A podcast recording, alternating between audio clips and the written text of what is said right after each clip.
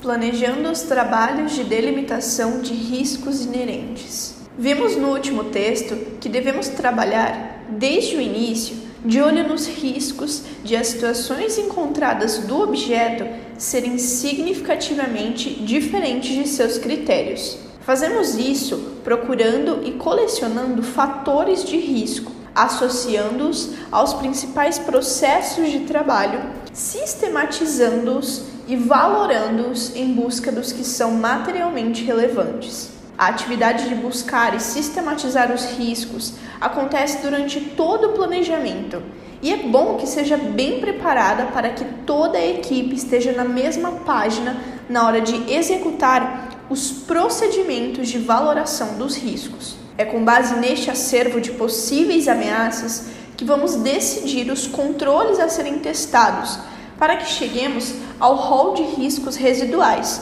os quais deverão ser a base para a construção da matriz de planejamento. Podemos adotar como produtos principais, nesta parte do planejamento, os seguintes papéis de trabalho: acervo de fatores de risco, mapas de processos e produtos com fatores de riscos associados, acervo de riscos inerentes, técnicas de diagnóstico e DVR. Vamos detalhar um pouco mais estes produtos em termos de histórias de usuário, definição de pronto e principais atividades? Acervo de fatores de risco. O acervo de fatores de risco é o papel de trabalho em que vamos colecionando situações que nos chamam a atenção durante a construção da visão geral por representarem que algo de errado pode estar acontecendo. É um papel de trabalho muito preliminar, onde informações que demonstrem que a situação encontrada do objeto pode estar em desacordo com os critérios adotados para a auditoria são registradas. Aconselha-se que esse papel de trabalho seja iniciado nos momentos iniciais da auditoria, já registrando informações que chegam à equipe no momento em que recebem o trabalho ou que já sejam de conhecimento prévio dos membros da equipe. Este trabalho deve ser mantido até que os riscos estejam colecionados em sintaxe própria para favorecer a sua valoração. Veremos isso um pouco mais adiante. Este papel de trabalho pode ser um arquivo de Word simples, uma espécie de repositório que pode ser armazenado no ambiente de arquivos do SharePoint para trabalho coletivo dos membros da auditoria. É importante ressaltar que esse papel de trabalho não tem como função armazenar fatos evidenciados, mas tão somente registrar o fruto do exercício do ceticismo profissional do auditor. Essas informações sequer se constituem ainda como riscos, mas apenas como situações que aguçam o faro do auditor e que será ainda tratado e sistematizado, se for o caso, e que vamos aqui chamar de fatores de risco. Se esses fatores de risco irão se traduzir em linhas de investigação a serem inseridas na matriz de planejamento, isso já é outra história a ser decidida mais à frente no planejamento. Baseados nessas definições, boas histórias de usuário em nosso exemplo sobre a auditoria de terceirização de mão de obra em hospitais seriam: a equipe precisa de arquivo colaborativo para registrar informações que vão presenciando ao longo das entrevistas e estudos envolvendo os chefes de unidades hospitalares, setor de logística, RH, gabinete do secretário e empresas concorrentes e fornecedoras, necessárias à construção da visão geral e que podem levar à conclusão de que as contratações, a fiscalização e os pagamentos estão em desacordo com a 8666-1993 e com a IN 5-2017.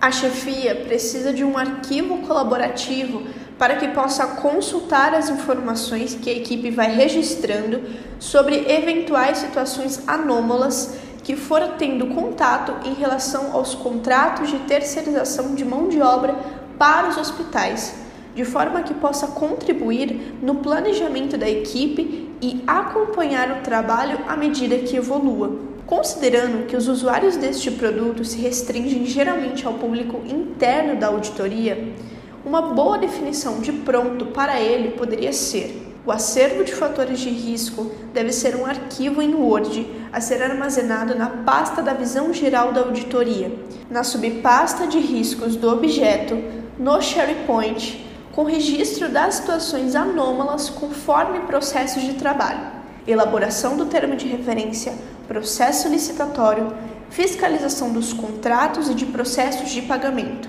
O arquivo deve estar liberado para edição de todos os membros da equipe e chefia e com controle de alterações ativado. Por fim, para esse produto, a equipe pode colocar as atividades conforme os passos necessários para a construção da visão geral. 1. Um, registrar fatores de riscos percebidos na reunião de abertura. 2 registrar fatores de riscos percebidos em relação à pesquisa de CPFs e CNPJs envolvidos nas contratações. 3. Registrar fatores de riscos percebidos em relação ao estudo orçamentário e financeiro das contratações. 4. Registrar fatores de riscos percebidos em relação aos sistemas e bases de dados envolvidos no controle das informações referentes ao objeto. 5. Registrar fatores de riscos percebidos no mapeamento dos processos de trabalho. A equipe pode elaborar um card no planner e colocá-lo no bucket, referente à lista de produtos, e ir detalhando as atividades à medida que o trabalho evolui e registrando os incrementos a serem obtidos, conforme vai planejando os sprints desta fase da auditoria mapas de processos de produtos com fatores de risco associados. Na primeira sessão deste módulo, vimos que o mapeamento de processos e de produtos serão grandes aliados da equipe para entender plenamente o objeto de auditoria em um nível que esteja apto para se pronunciar sobre ele. Da mesma forma como podemos dispor processos e produtos de uma maneira visual, Podemos também dispor os fatores desses riscos que estão associados a esses processos e produtos. Isso pode ser feito associando-se os fatores de risco colecionados no acervo às caixinhas, que representam os processos de trabalho no caso do mapa de processos, ou os produtos no caso dos mapas de produtos. Essa disposição visual dos fatores de risco irá ajudar a equipe a entender o nexo entre estes problemas percebidos durante as dinâmicas utilizadas para a construção da visão geral do objeto e produtos. As histórias de usuário deste produto estão muito ligadas ao processo com que a equipe constrói o acervo de riscos da auditoria, utilizando-se da sintaxe de risco, como exemplificado no item a seguir. A equipe precisa associar os fatores de risco identificados no acervo com os processos e os produtos das contratações de mão de obra terceirizada para os hospitais para entender o nexo de causa e efeito entre as situações anômalas e formular os riscos em sintaxe própria. A sintaxe do risco é uma ferramenta que pode auxiliar a equipe a sistematizar os riscos a que o objeto está submetido, discriminando suas fontes e vulnerabilidades, os eventos indesejados para o processo de trabalho e seus impactos sobre os objetivos do objeto. O produto é um incremento no processo decisório com a associação das informações dos produtos, mapa de processos e ou mapa de produtos e o acervo de fatores de risco e poderá ser feito no Bisage.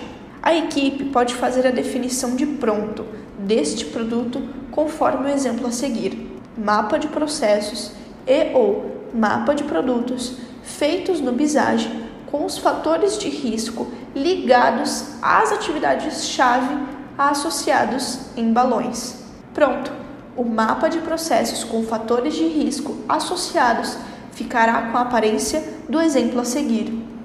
Entraremos em mais detalhes sobre essa etapa da auditoria nos textos seguintes. Porém, podemos adiantar que as atividades recomendadas para a execução deste produto são: 1. Um, Identificar as atividades-chave do mapa de processos. 2. Associar os fatores de risco percebidos às atividades-chave. 3. Associar os fatores de risco percebidos aos produtos, caso aplicável. 4. Representar os fatores de risco aos mapas em software próprio, Visage ou similar. Acervo de riscos inerentes ao objeto. A identificação visual dos fatores de risco nos mapas de processos e nos mapas de produtos vai nos ajudar a entender a sequência em que aparecem eventos, que podem nos levar a concluir que a situação encontrada do objeto não está de acordo com o critério no processo de trabalho auditado.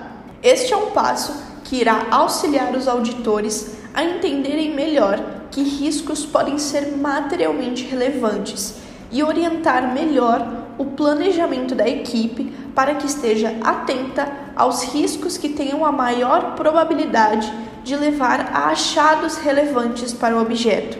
Até aqui, as situações encontradas pela equipe foram apenas colecionadas à medida em que foram sendo vivenciadas. Para que possam ser utilizadas de maneira mais eficiente, é uma boa prática que organizemos essas informações em uma sintaxe própria que favoreça a valoração dos riscos do objeto.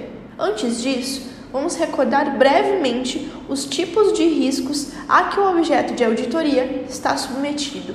O risco inerente é a probabilidade de ocorrerem situações que levem a situação do objeto a estar em desacordo com os critérios a ele aplicáveis, afetando seus objetivos de maneira relevante independentemente dos controles aplicados pelos responsáveis. É o risco que deriva diretamente das características do objeto, sem considerar os controles instituídos pelos responsáveis.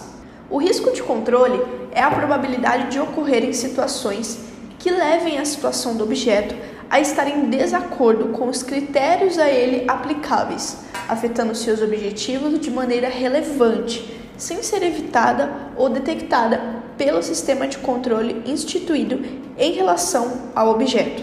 É o risco que deriva diretamente da eficiência ou da falta dela dos controles aplicados pelos responsáveis e que a equipe deve medir durante o trabalho. Veremos mais sobre a avaliação de controles mais à frente em sessão própria neste curso.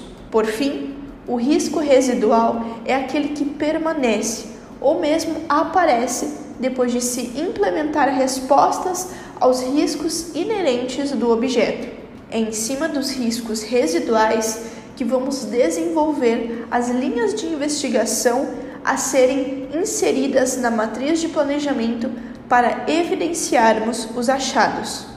Nesta parte do trabalho, a equipe pode reunir os principais fatores de risco identificados até o momento em uma sintaxe de riscos, ligada diretamente à definição de riscos e que favoreça a atividade de valoração por parte da equipe. Essa sintaxe, como já abordamos anteriormente, é composta de três partes: causas, evento indesejado e consequências.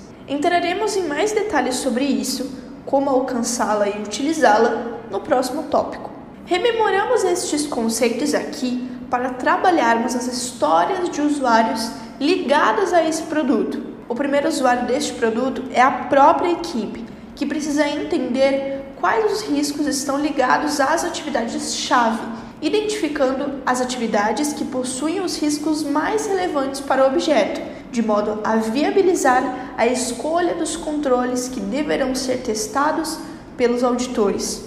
Em nosso exemplo sobre a contratação de mão de obra em hospitais, uma boa história de usuário poderia ser: a equipe precisa sistematizar os fatores de risco colecionados conforme a sintaxe de riscos para associar as principais atividades-chave dos processos de definição dos termos de referência, do processo licitatório, da execução e fiscalização contratual e pagamentos para subsidiar a escolha dos controles a serem avaliados. Dependendo dos objetivos e do nível de confiança e cooperação estabelecido no trabalho entre auditores e responsáveis, a equipe pode escrever histórias de usuários envolvendo os responsáveis. Os responsáveis, na condição de operacionalizadores dos processos de trabalho, precisam conhecer os riscos colecionados pela equipe de forma a contribuir com elementos de decisão para a equipe de auditoria e para ficarem cientes de potenciais deficiências, podendo se antecipar para tomar medidas corretivas. A participação dos responsáveis nesse produto deve ser tratada com bastante cuidado pois, se houver um indício de irregularidade grave envolvendo responsáveis ou o clima da auditoria não estiver propício à cooperação, pode não ser recomendável que essa história seja viabilizada. Outra possibilidade é a inclusão de histórias de usuários voltadas para especialistas e outras partes interessadas que possam contribuir com o refinamento da sintaxe do risco também a depender dos objetivos da auditoria. Os especialistas convidados, na condição de conhecedores do tema auditado, precisam conhecer os riscos colecionados pela equipe de forma a contribuir com elementos de decisão para a equipe de auditoria e participar do processo de auditoria.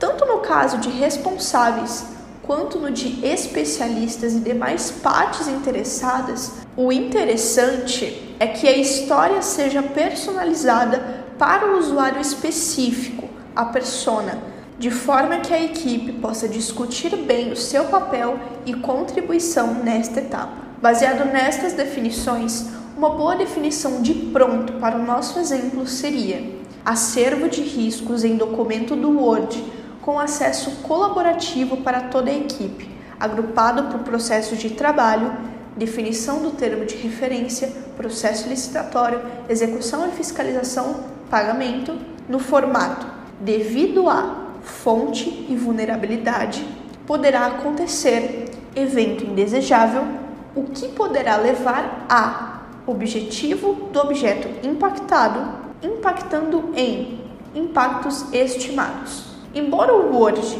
também possa ser utilizado colaborativamente, a equipe pode também utilizar aplicativos colaborativos, como o MetroRetro, para colaborar nas sintaxes dos riscos ou mesmo o Excel. Um acervo de riscos terá a aparência a seguir.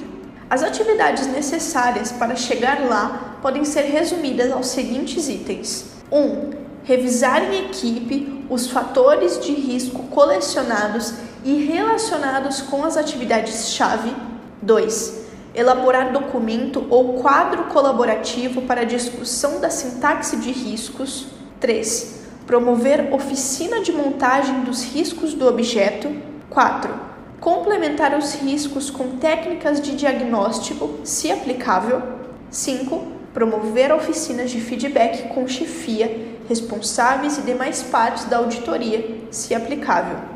Técnicas de diagnóstico. É comum que depois de construir a visão geral, incluindo aí o mapeamento de processos e o mapeamento de produtos, que as equipes ainda tenham alguma dificuldade ou insegurança para fechar o acervo de riscos na sintaxe recomendada. Isso ocorre porque nem sempre é simples determinar o nexo de causa e efeito entre os fatores de risco já identificados pela equipe e nem todos os fatores de risco já estão descobertos no planejamento. É aí que entram as técnicas de diagnóstico, como as técnicas de análise de problemas e a matriz SWOT. As técnicas de análise de problemas são ferramentas que auxiliam o estudo em profundidade e de forma estruturada de problemas, fornecendo subsídios para a identificação de suas causas, suas consequências, suas interrelações, assim como possíveis soluções.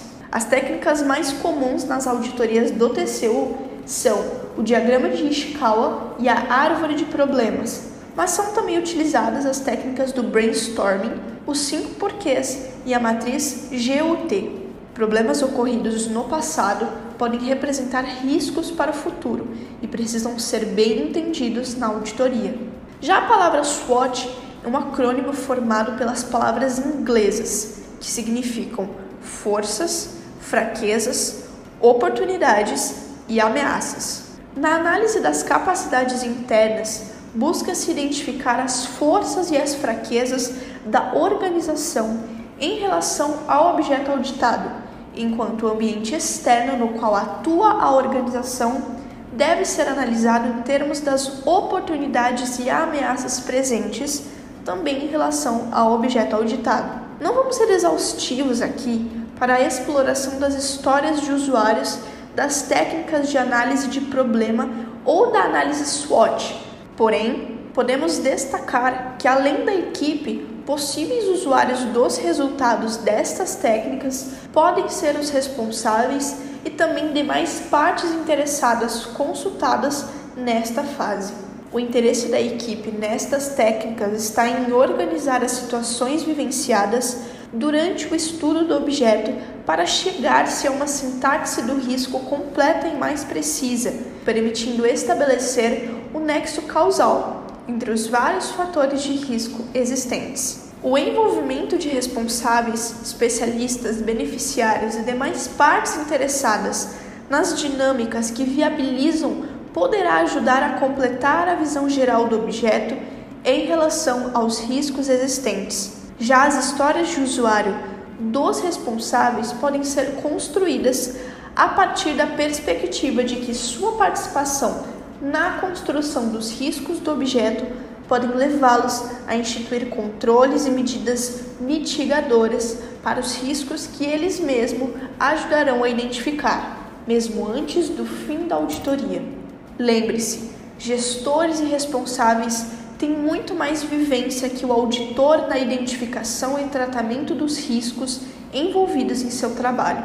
Um bom diagrama de Ishikawa, também conhecido como diagrama causa-efeito ou espinha de peixe, pode ser construído a partir de um arquivo Word, com a elaboração de toda a equipe ou usando aplicativos, como o Xmind, ferramenta disponível no TCU, podendo ter a seguinte definição de pronto em nosso exemplo de contratação de mão de obra para hospitais. Diagramas de Ishikawa construídos conforme cada etapa dos processos de trabalho, elaboração do termo de referência, processo licitatório, execução e fiscalização, pagamento, já representado no aplicativo XMind, deve ter a participação de toda a equipe e englobar todos os fatores de risco já identificados. Uma árvore de problemas também pode ser executada utilizando os mesmos aplicativos utilizados para a elaboração do diagrama de Ishikawa, podendo-se também utilizar ferramentas mais gráficas para a representação. Neste tipo de representação, o problema central é o tronco da árvore, as raízes são as causas e a copa são os efeitos. A lógica é que cada problema é consequência do que está posicionado abaixo dele e, por sua vez, é causa dos que estão acima, refletindo assim a interrelação entre causas e efeitos.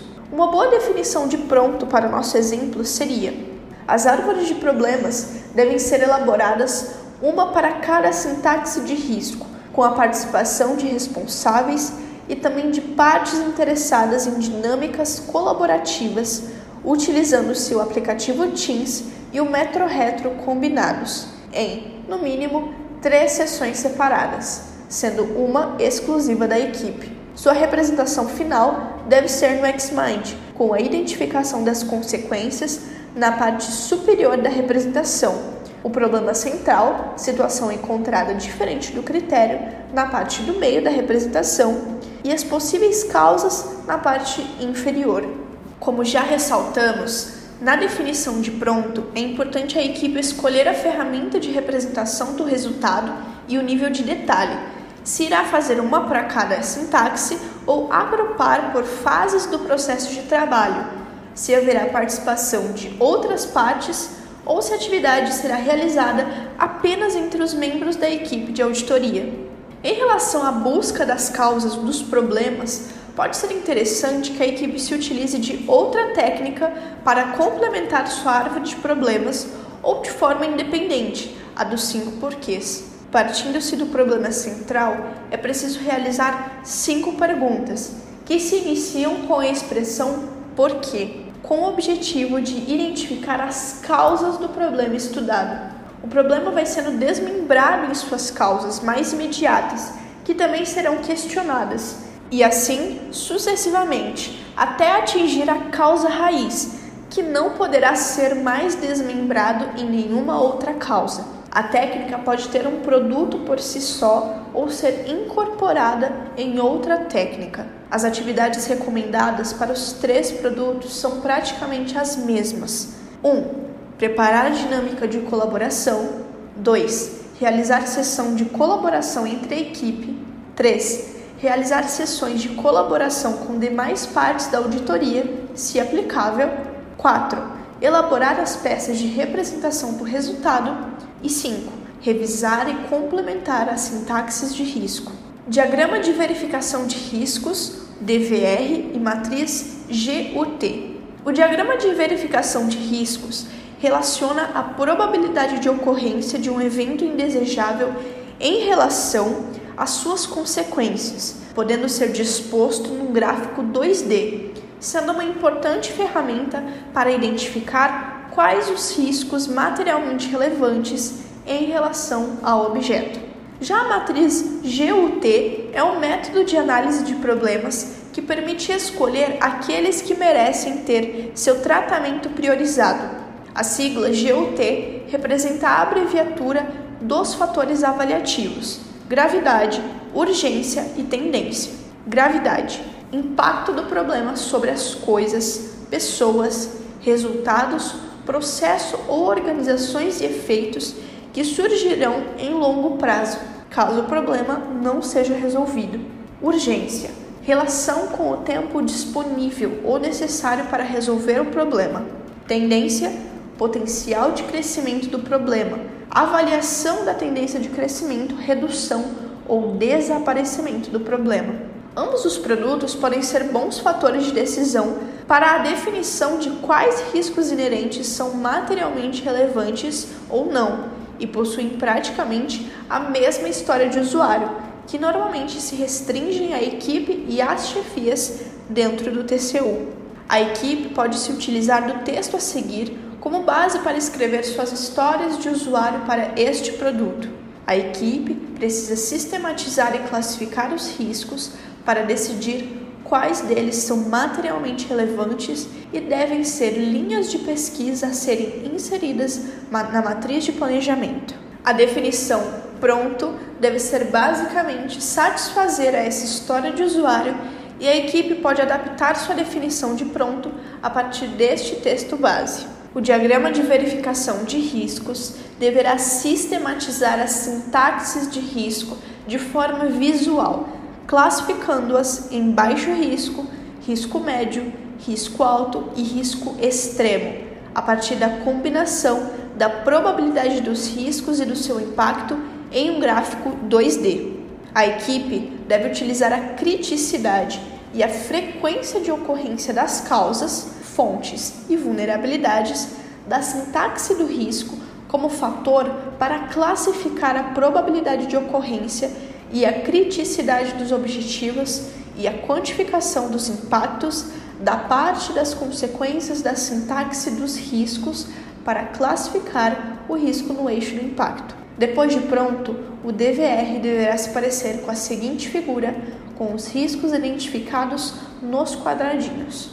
A matriz GUT pode ser usada como alternativa ou em combinação com o DVR para o mesmo processo de tomada de decisão, que é responder a seguinte pergunta: quais os riscos materialmente relevantes do objeto?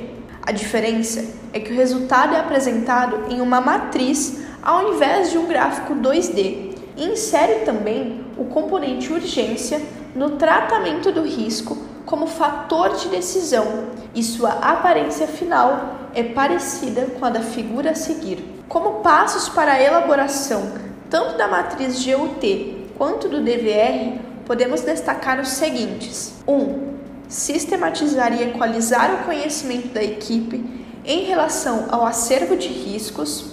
2. Valorar as probabilidades dos riscos a partir das possíveis causas fontes e vulnerabilidades. 3. Valorar as consequências dos riscos a partir do conjunto de objetivos possivelmente impactados e projeção destes impactos. 4.